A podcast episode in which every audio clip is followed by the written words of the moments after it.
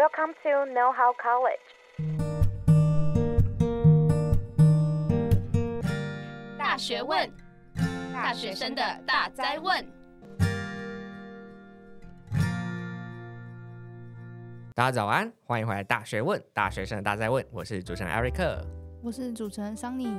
现在又到了下学期的时间吧，很多大四生应该在想说，哎，我接下来未来要找什么工作，对不对？对啊，我刚好现在就是大四，所以身边蛮多人就是现在都在找工作的。那他们现在大概都在找什么样类似的工作？嗯，好像还蛮多人是想要找行销相关的，感觉是最近蛮热门的工作。对，因为社群发达嘛，然后就是很多自媒体也发达，所以大家都想说，哎，好像可以未来找看看。或者是试看看这样的工作，然后又又很有趣。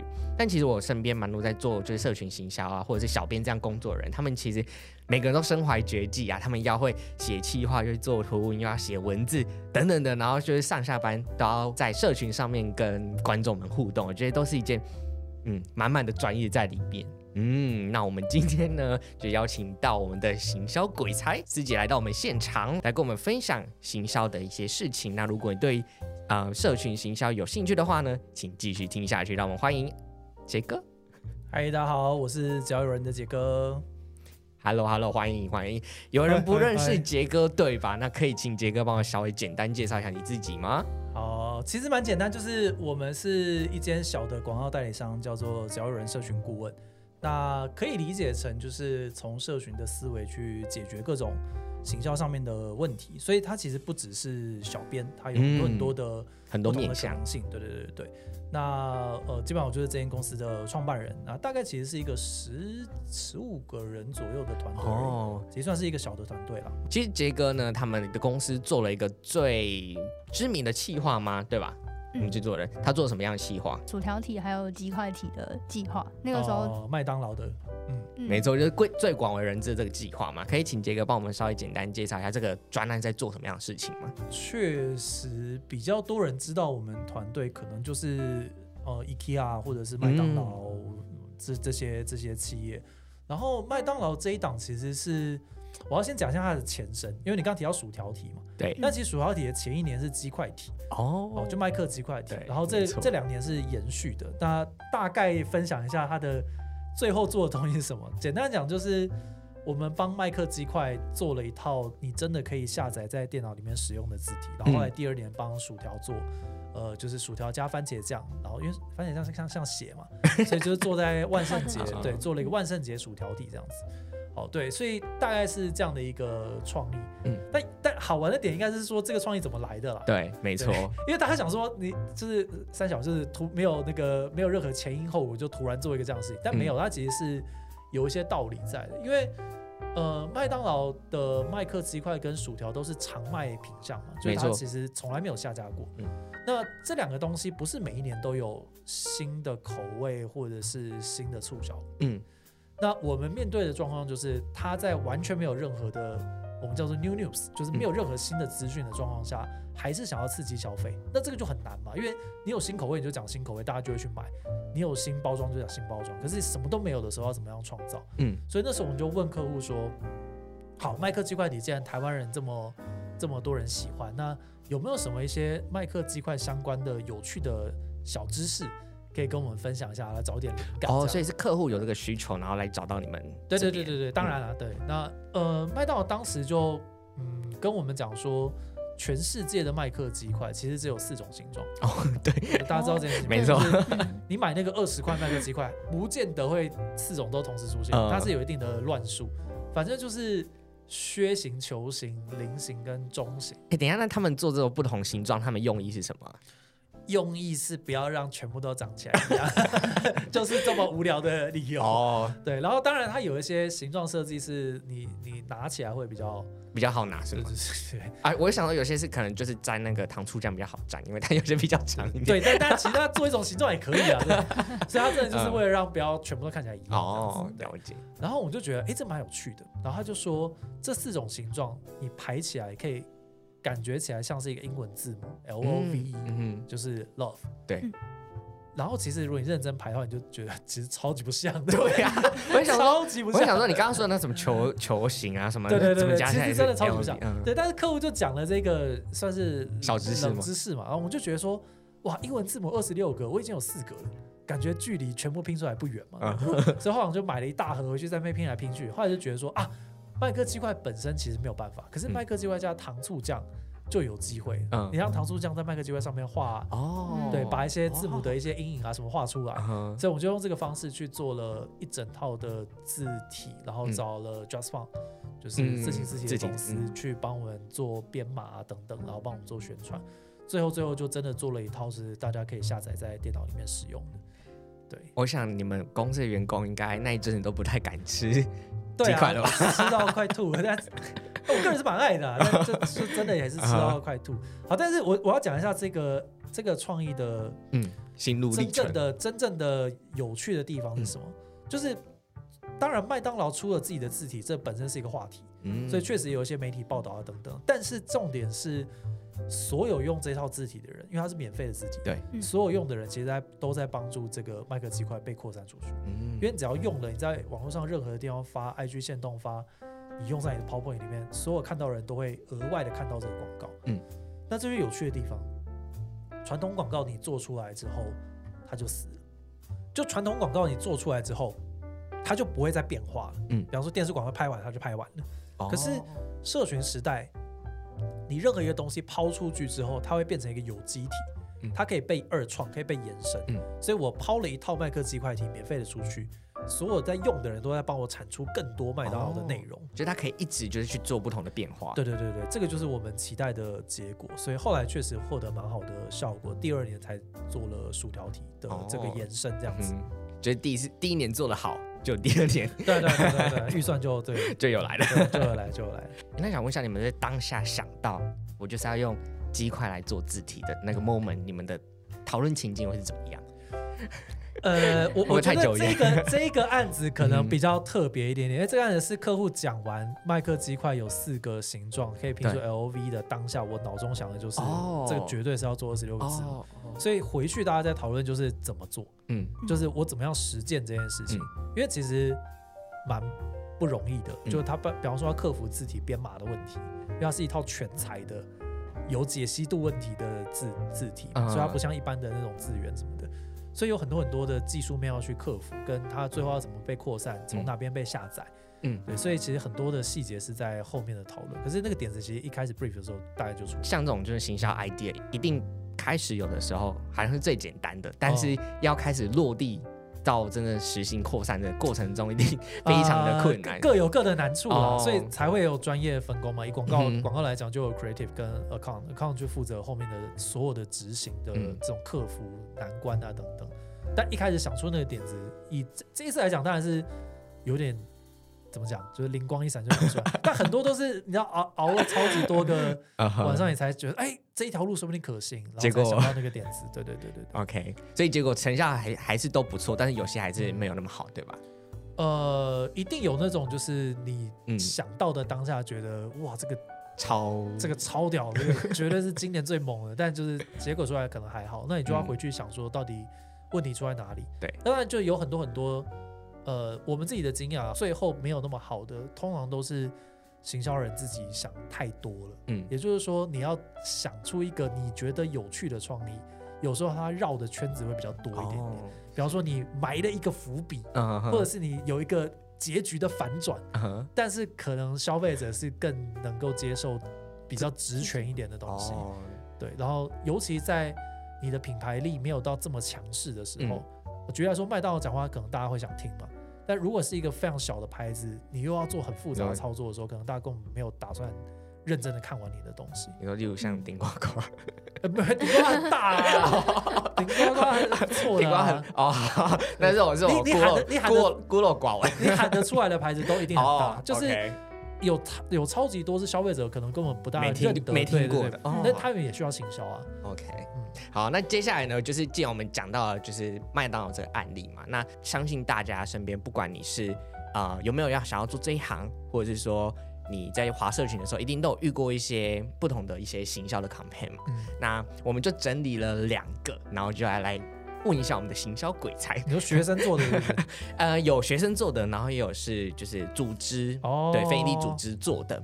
那第一个呢，是一个非营利的教育组织，那他前一阵子在征招老师，就是自愿要去呃到偏远地区教嗯书的老师来去参加他们的甄选计划。嗯，那他们当中呢，就用了两种方式。第一个方式是他们开了一个叫做药单吗？就是你看你缺了什么药的方式，然后你需要怎么样的。嗯对，你可以找，就是我在申请过程中遇到什么问题，我可以去找哪些解解法，对，这样这样嘛。对，没错。那第二个呢，就是他用歌单的方式，就说，哎，你在今天在写申请书的时候，你可以不同的歌单，然后你可以去做选择，然后来有点像陪伴你的感觉。但想针对这两点呢，想问问看看我们的啊杰哥，看有怎么样的想法？因为我觉得大家看这种就看别人的案子的时候，你很容易直觉先跳到最后的那个创意展现。啊，举例来说，他选的药单，对。这个这个点到底有没有创意？嗯、可是其实，呃，真的要做好广告或者真真的要做好行销，你一定是先回到定义问题嘛。嗯、就比方说像刚刚麦当的那个，他的他的问题就是经典产品没有任何新资讯，怎么样被大家讨论？对。那以这一个就是招募老师去呃志愿的老师，对，嗯，我我第一个想的就是那他问题到底是什么？嗯哼，招募的问题，他想要解决的问题，对他想要解决的是，举例来说，可能。不够多人对这一个专案有兴趣，嗯，这是第一种可能。对，第二种可能是其实有很多人对这个专案有兴趣，但他们在申请的过程中，因为觉得申请太难了，哦、我不知道该怎么做，然后遇到困难，嗯、所以最后最后大家在这个地方离开了，没有继续完成这个流程。嗯、啊，但我不确认说他们的那个申请流程有没有买一些。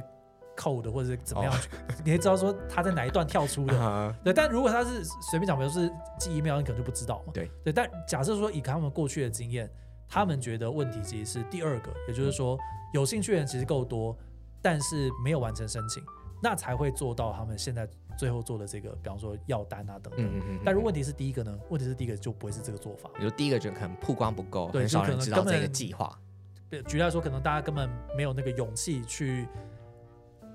怎么讲？去参与这个计划，所以狂论说去写这个申请的的这个这个文件，就是没有鱼进来，你你就没得装。对，这就是行销漏斗啊！讲白一点，就是行销漏斗最上层还是它是中层啊？对，好，那假设说，呃，他最后做这个，说我假定他问题其实是第二个，对，申请门槛卡着，所以大家并没有完成它。嗯，那就可以讨论一下说，选择药单这一个事情是不是一个好的包装跟切角？嗯、举例来说。呃，你选择一个好的，呃、比方说选择药单这个主题，理论上应该是要让看的人很有共鸣，或者是我觉得啊，这个就是我特别有兴趣的，嗯、所以我会想要把它看完嘛。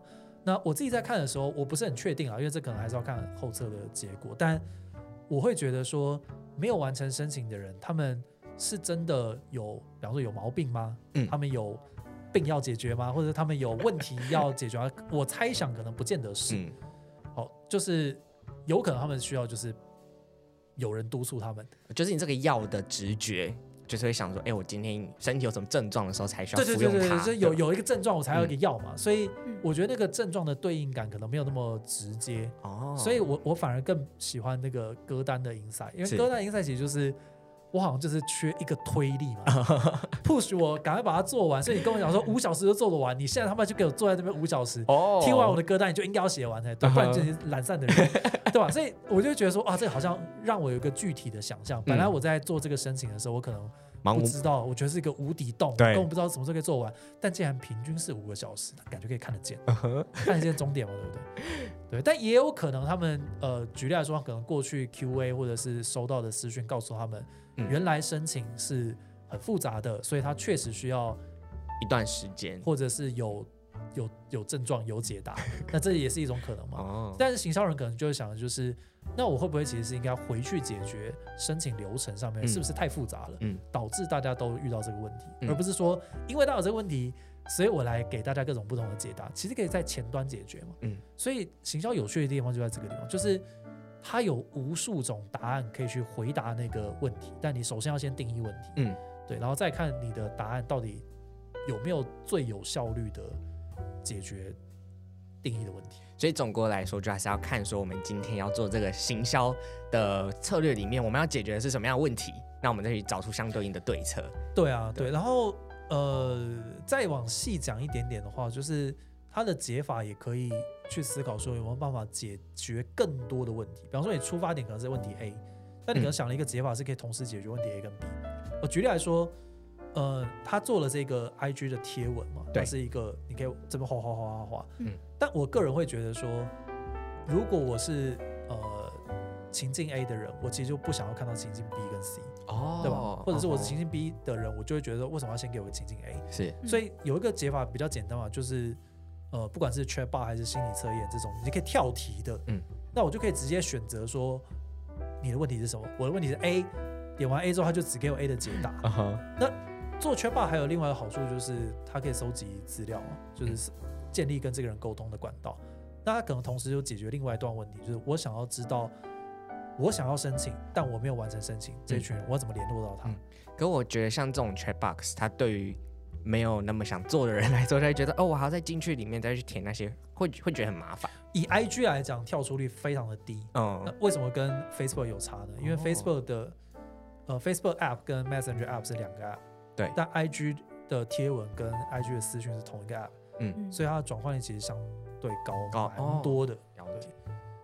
对，Okay 所以它有很多种解法啦，但就是没有一定说哪一种好。那除了刚才提到这个。教育组织的贴文以外，我们还有找到另外一个是跟大学校系的职业活动有关的。哈哈，相信大家都有参加过职业的 的经验。对，大学会议啊，对。那那个时候我就看到有一篇，他是用谐音梗的方式，政治系，然后他的又用有正的这个歌名去做连接。那想问杰哥，因为像台湾人就很喜欢谐音梗，感觉到处都可以遇见，比如说像餐厅啊什么之类的。那想问你，就是对这方面有什么看法？哎、欸，我我觉得，首先我觉得谐音梗没有什么对或不对，就因为有有些人可能会觉得说谐音梗是不是比较低等的创意？没有不会，就是不要这样觉得。创意没有什么，我就高等低等了。我觉得他千古不败，就是这个这谐音梗，我记得从我们很小很小的时候就已经有这种东西。是啊，是啊，是啊。你你最早一点讲那种政府广告，最喜欢讲那什么什么年轻人放轻松，然后放就要 F U N，对，还有那个全民一起来就要那个英文字母的一。那个电话电话也是，我记得很清楚是什么。那时候马英九还是在当总统，他说一九九五，英九救我，对吧？一定都是这样啊！你们应该都还没有听过那个达美乐的电话？啊，有啊有啊，二八八二五。对对对对，达美乐打了没？对啊，因为它就是谐音梗的好处就是容易记嘛，没错，你有一个其实就是记忆的原理嘛，你有一个记忆的基础，对你有一个 hook 可以去勾这个东西，所以它当然有它的优势在，但一样嘛，就是谐音梗没有对错，它重点是在说你的效果有没有达到。嗯，那老实说，就算是职业，一样还是会回到。你的目标到底是什么？举例来说，我觉得，因为我很很常被学生问这个问题，uh. 就是职业的宣传，或者是为什么做不好，叉叉营的宣传为什么做不好，或者要干怎么做社群？可是我我心中想的就是，你职业是，你是有要暴赚一波，然后你要开到那种小巨蛋的场地吗？也没有吧，你就是光是要塞一个场地，你不是亲友团就够了吗？Uh huh. 所以我觉得很大的关键在于说，你的目标是什么？举例来说。嗯你的场地可能真的很大，亲友团其实是不够的。那表示我要吸引新的客群。哦，我要吸引新的客群是谁呢？嗯，是同校的不同系的人对我们系有兴趣，对我们的表演有兴趣吗？还是我其实根本就想要吸引校外的人？这都会有差别。我觉得这个点很棒，因为像我自己在小学生在参加活动或者在办活动的时候，我们都不会想说，哎。为什么我们今天要找那么多人来？我们都是先想下一步，我们就是要很多人来。对，然后然后很有趣哦，每个活动都说要拉赞，但你拉赞真的，你真的有差这一笔钱？对啊，你真的有差，跟意大利面店要两百块，你他妈高兴吗？就是没什么意义吧？就是，是对啊，就是我觉得很多东西都有一点约定成俗，uh huh, 就是学长姐说要做社群，学长姐说要想一个有趣的名字，然后我们要找很多人来，那根本就塞不下呀，就是。我觉得回归到目标的时候，你会认真去想行销这件事情的时候，它其实是很科学的。嗯，对，所以，anyway，总之，就算是职业，一样要想目标是什么东西。好，但是假设假设说这些东西我都忽略好了。对，假设我今天就是我想要办一场风风光光的，我想很多人来，然后。对，这就是呃，回到这个话，我觉得很大的关键在于说，你到底政治系的职业有什么特色？因为哦，以以这个宣传来讲，他其实直接拿他的节目来打嘛，嗯哼就是我对这个剧情有兴趣，所以我会来。但大家真的会因为对剧情有兴趣去看政治之夜吗？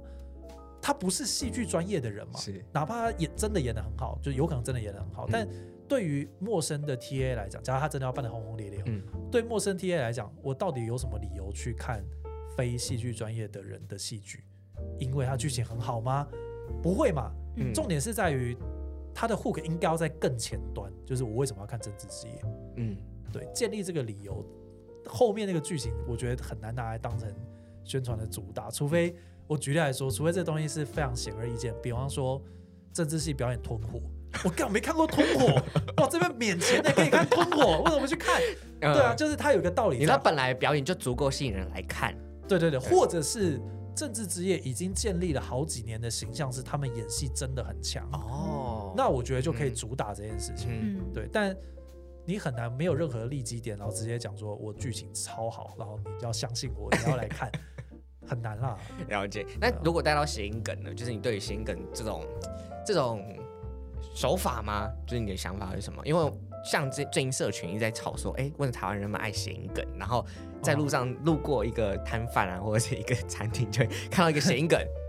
因为谐音梗它基本上是数一数二，没有门槛、嗯就可以理解的东哦，西它很简单你只，要识字应该就可以，因为有些有些笑点是需要转换一下的，是或者有很多时事类型的是你要懂这个时事，你才会懂这个梗，嗯或者是有些也不一定啊，但有些年纪比较大的人其实看不懂迷音，嗯他不懂那个迷音的那个点到底是什么，因为你要有一些，比方说看漫画的理解力啊等等这些东西，但谐音梗不用嘛，谐音梗任何人大概都可以，你会讲中文就会了。对对对对对，那它的好处很明显，就是我刚刚讲到的好理解跟好记忆。嗯坏处就会是太泛滥了。嗯，当太泛滥的时候，有可能也会被淹没，是，对吧？或者是大家并没有记得你的本质，只记得这个笑点而已。对对，所以你还是要去好的谐音梗，就应该有办法去兼顾这件事情，就是大家在记得且可能也真的觉得好笑的时候，我还真的有办法连接到你的产品，或者是勾住你原本想要传递的这个资讯，这样子。啊，我觉得杰哥讲很对，就是你还是要回归到最前面，对啊，到底想要做什么目标啦？对，才去选选择一个你适合的手法来使用。四 D。好，那我觉得我们今天这两题呢，其实就有点像是我们在第三方角度稍微讨论一下，没有什么样太大的就是批评，哇这个免责声明还要警语哦。啊。像政治之夜，我们在就要用谐音梗这件事情，但其实有蛮多的时候，我们在想点子的时候，不一定知道说自己的点子到底好不好，或者是会不会红。小峰上有没有一种有一把尺啊，或者是有几个原则是可以带给大家，让大家在想点子的时候可以参考用？嗯，我觉得比较容易理解的，就是呃，你有没有一个怎么讲？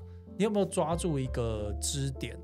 支点，就你你可以理解那个杠杆，嗯，杠杆原理。嗯，对，有一个支点，然后你有一根杆子，你就可以撑起地一个球地球之类的。对对对，支点是什么呢？支点其实呃比较白话文，可能可以理解成，比方说共鸣点，或者是你有没有抓到一个消费者的洞察。嗯呃，举例来说，好，可能很多台湾人都知道泰式餐厅会用“泰”这个字作为谐音。嗯，这个这个观察，它可能很很微小，没有什么深刻的什么喜怒哀乐，它就是一个真的存在的事实。这东西也可以成为一个支点，比方说你去讽刺这件事情，你这个讽刺的内容大家会看懂，是因为大家基于这个支点，大家理解这件事情。嗯所以一样就是你要去抓住这一个要有一个明确的支点，它通常就会比较不那么费力就可以去推动你的内容。的原因是你建立在一个大家心中都在想的事情，或者大家想要讲但不敢讲出来的话，嗯。或者是大家都理解的东西，这个东西都可以成为支点。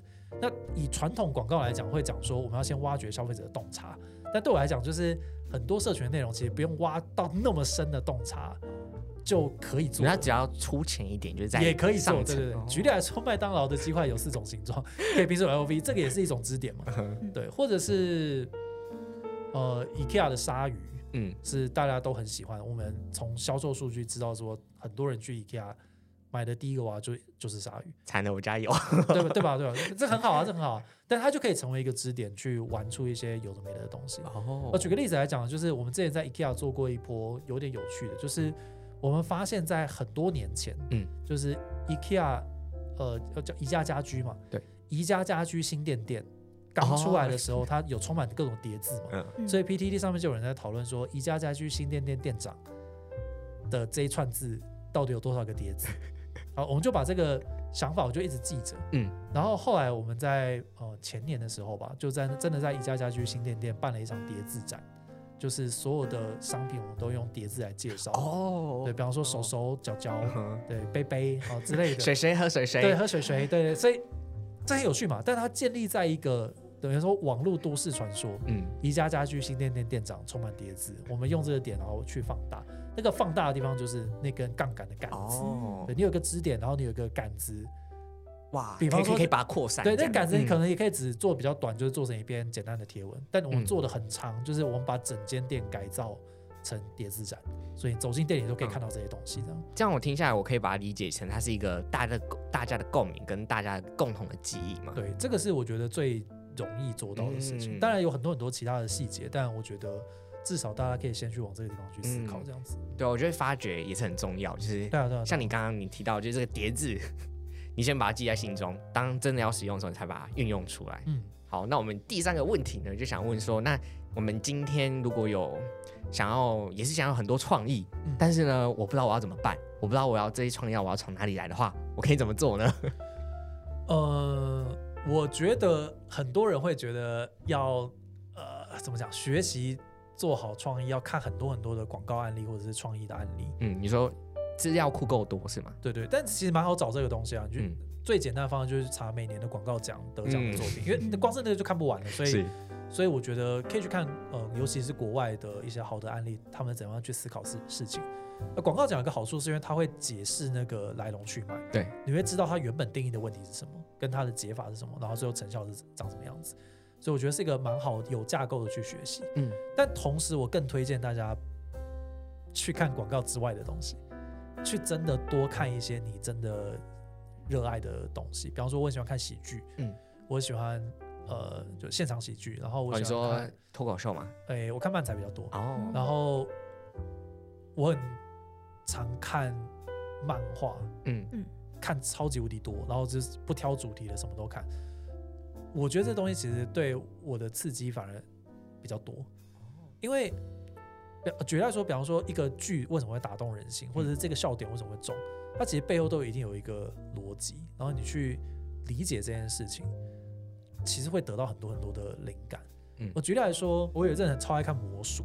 魔术对，魔术的基本原理是破坏预期，呃，误导，嗯嗯嗯嗯，就是其实行销也是在做类似的事情嘛。就是我我，比方说，我直接卖你一个东西，你就觉得很烦，对，所以我要绕一圈对对对，嗯或者是我破坏你的预期，就是你以为 A B 后面一定接 C，但我不给你 C，我给你一个 Z，然后就觉得哦，哎，这个东西是什么？你就突然有印象，对不对？嗯这些也是喜剧在铺陈的时候会用的一些手法嗯对。然后我就觉得哇，就是不要只从呃单一的源头去学习东西，你可以从各种不同的领域去得到新的刺激，嗯然后我觉得这很好玩。应该说你具有这个敏敏锐度的话，你在某不同的就是素材当中都可以找到相对应对啊，发挥自己的创意对啊的地方。任何的东西其实都可以，但我觉得重点是大家要有意识的把它记录下来。嗯你未必一定要真的写成笔记啊，我是有写成笔记啊，就我有一个资料库，是我随时都在手机里面就是说就你当下想到的时候，哦，我来我来我来我来上厕所，马上打下来，对对对我还走路啊，想到了打下来，这样超多啊！我我随便我随便开一个，就是 会不会密密麻麻？对 对啊，就是基本上滑不太完啊。但就有很多都只是我可能刚好看到一篇贴文，我觉得很有趣，或者刚好想到某个点子，我觉得可可以玩。赶快把它记哦下，来。就举例来说，举例来说，我这边写了一个职场友善环境，等一下三句话，就是就是谐音梗。然后就是我当下就是刚好想到这一这，我就觉得说哇，有一天如果做一些肠胃散，或者是我做，我有我就可以做职场友善环境。就是哦我解释一下，它职场友善环境原本是职场嘛，就是对工作环境变成职场，就是你肚子那个肚子的那个职场，对。然后这个就是我我也不知道为什么突然想到这个，我就把它记下来。没什么道理的。其实做形象的人蛮像艺术家的，你不觉得吗？就当下有什么灵感，然后赶快把它对记下来。啊，对，就会有很多很好玩的东西。比方说，我还有记到一个，但是我觉得在台湾可能用不太出来。复活节，啊哈，在台湾没什么在过复活节嘛。但如果我我在复活节把我之前已经下架的经典商品，我让它重新上架一天，感觉有趣吧？就我把商品复活，哦，对啊，或者是我把以前哎，你确定这样讲出来没关系？现在会不会被偷走？被偷走就被偷走，我觉得很有趣。我就是创意是属于做出来的那个人，哦，对不是不是爱想想出来的人。你想再多都没有用，你没有做出来就不是你的。嗯，对。那等你做出来，我就想要看到底是哪个商品被复活。那我想问一下杰哥，那之后如果有问题想要找到你，我可以去哪里找到你呢？呃，或者是你或者直接敲我 IG 就可以。或者你有没有什么样最近想要宣传的东西有吗没有哎、就直接 欢迎大家追踪我的 IG。？OK，对没问。题。OK，相信这个 IG 大家应该都很多朋友都有看过。对，对感谢感谢感谢。OK，好啊，那我们那今天很感谢杰哥来到我们现场。那如果今天这集呢，让你有更多对于行销创新的 idea 有一些想法呢，请帮我分享给你身边的哥哥、妹妹、姐姐、朋友们。对，那为什么独漏弟弟？那弟弟不能干吗，弟弟、弟弟、弟弟也要。啊谢谢谢谢。对，那也不要忘了到我们的 IG 上面跟我们互动，然后帮我们在 Apple Podcast 以及 Spotify 各大平台上面帮我们留下五星好评哦。好，那我们大学问，下次再见喽，拜拜拜拜。如果你喜欢今天的节目内容，欢迎到大学问 IG 追踪支持我们，并在各大平台订阅我们的节目哦。我们下次见。